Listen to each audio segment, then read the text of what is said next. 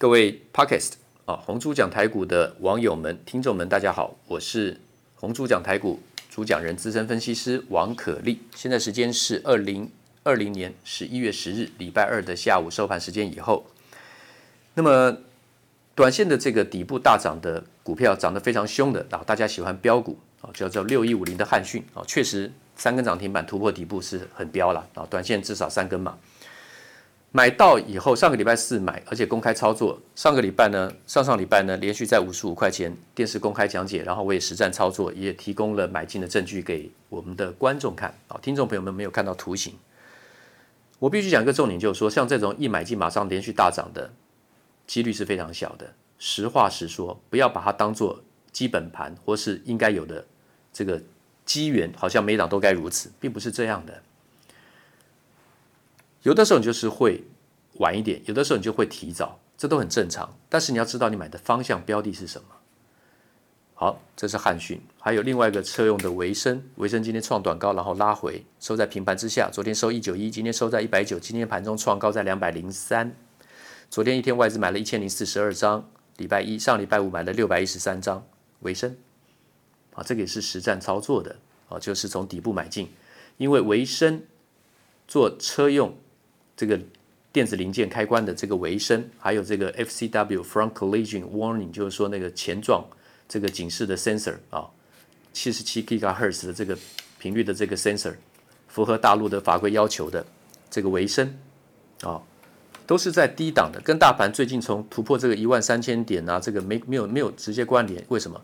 因为维生之前的高点破到高点是四百六十四块，挂牌之后的最高是四百六十四，在一百零二年二零一三年的时候呢，是从八十块钱涨涨到这个四百块钱，然后开始横向五年的时间都是在大箱型震荡，听起来没什么概念，没关系啦，反正就是曾经最低在八十块钱以下了，然后呢涨到四百六十四，然后最近呢，今年二零二零年打回来到哪里？打回到最低八十五点五一个月，再来一百零五，再来。七一百三三十七点五，再来一百一十四，再来一百一十二，好，连续就是这几个月，今年以来，今年以来，出了天量，历史天量就是在今年的八月、九月，那价位呢在多少？介于一百一十二到一百八十六之间，所以这个月能够在一百八十元以下，一百七十几，我们的买点就是算长线的低档了。好，这个出手是顺畅的，是因为前提来自于我知道汽车车用市场已经慢慢复苏了，对不对？疫情的话呢，慢慢缓和。那所以维生的话呢，是低档往上的，这个跟联发科啊，这个之前涨得非常多了，这个不一样。跟长荣海运啊，从这个十块钱涨到了今天二十二点二。还有呢，这个我跟观众讲的国产啊，国产实业。从十块半开始讲，建议大家买进的，今天最高二十九点七，啊，这涨了很多，但是中间有经过一段减资十四点一四 percent 的这个现金增值、现金减值退回，但至少呢，一定是翻倍以上的这个涨幅了，因为这都是涨幅短比较大的。OK，那我讲的这个汉讯啊，做这个显示卡，帮超维做显示卡的，那么汉讯的话呢，在我买进之后，它有公布。第一季是赚赔零点，呃，这个赔零点六九，第二季是赔零点零九，第三季单季赚了零点六二，所以股性这么飙。那最主要的前提是因为它是从多少四百二十块钱跌到这个六十块钱上下再重新筑底啊，那所以我们买在五十五块钱，五十三、五十五的很合理啊，啊，很合理啊。那今天收盘是涨停板七十三点三，其实还只是底部上来。还有一个破底翻的二零四九的上银。我在八月份的时候呢，已经画了一个穿头破底，会来到两百五十块钱。当时是在三百一十块，我直接画画到两百五十块钱。我说就是达到这个满足点。那这次达到最低是多少？是两百五十。啊，上个月是两百四十六点五，十月份。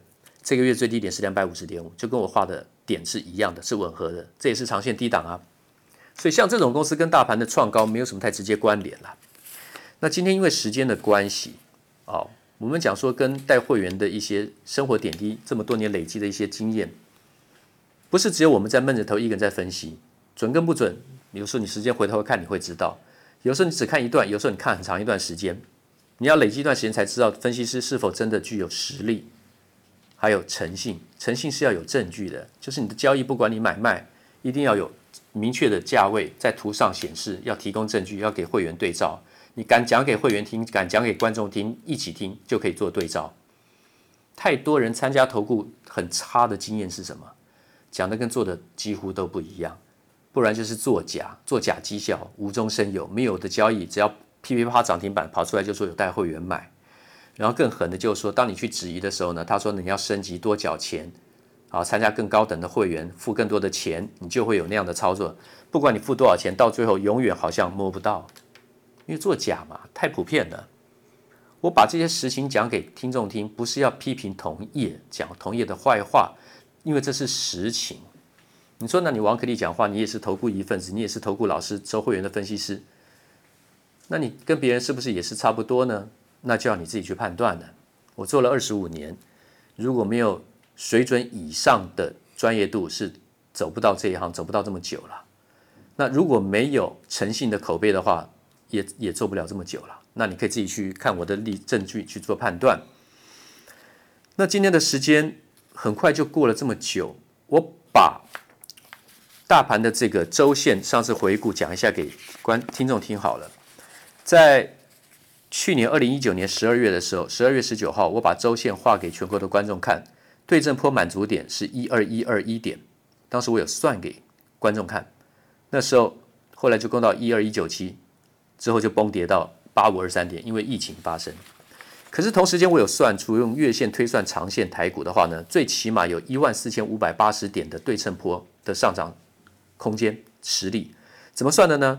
从七二零三点涨到一一二七零点，涨的是五十六点四六 percent，涨了五十六点四六 percent。然后呢，九三一九点乘以一点五六四六，走一个对称月月线的对称的话呢，未来的满足点应该最起码有一万四千五百八十点的实力台股。可是经过了疫情的暴跌，把那个月线形态计算到一四五八零点的根据呢，把它破坏掉。那破坏掉是不是就不会来一四五八零点呢？我认为不但会来。而且会长得更大，会比一四五八零点更远。我不是在画饼，因为在我们今天的节目结束之前，我先给各位一个重要的观盘的重点。这句话很重要，你要看那个月线哈，有的时候周线也可以，周线跟月线，但是不要看日线。周线跟月线如果出现那种破底暴跌，但是留了很长的下影线，后面。通常都是大涨创高，过去历史发生的就是这样。举例，你只要回去看月线，请仔细听好。虽然你是用听的，不不能用，没有办法背。我今天讲这两个重点，你把它做结束。月线有一次跌到七二零三点，是在二零一五年的八月，它当时的短波高点是一万零一十四点，在二零一五年的四月。后来在二零一五年的八月、四月，从一万零一十四点跌到八月的七二零三点，也就是跌了将近三千点。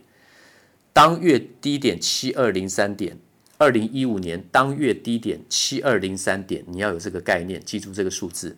当月收八一七四点，等于下影线反转上去将近一千点。那从那次之后呢，来到了多少？一一二七零点，二零一八年。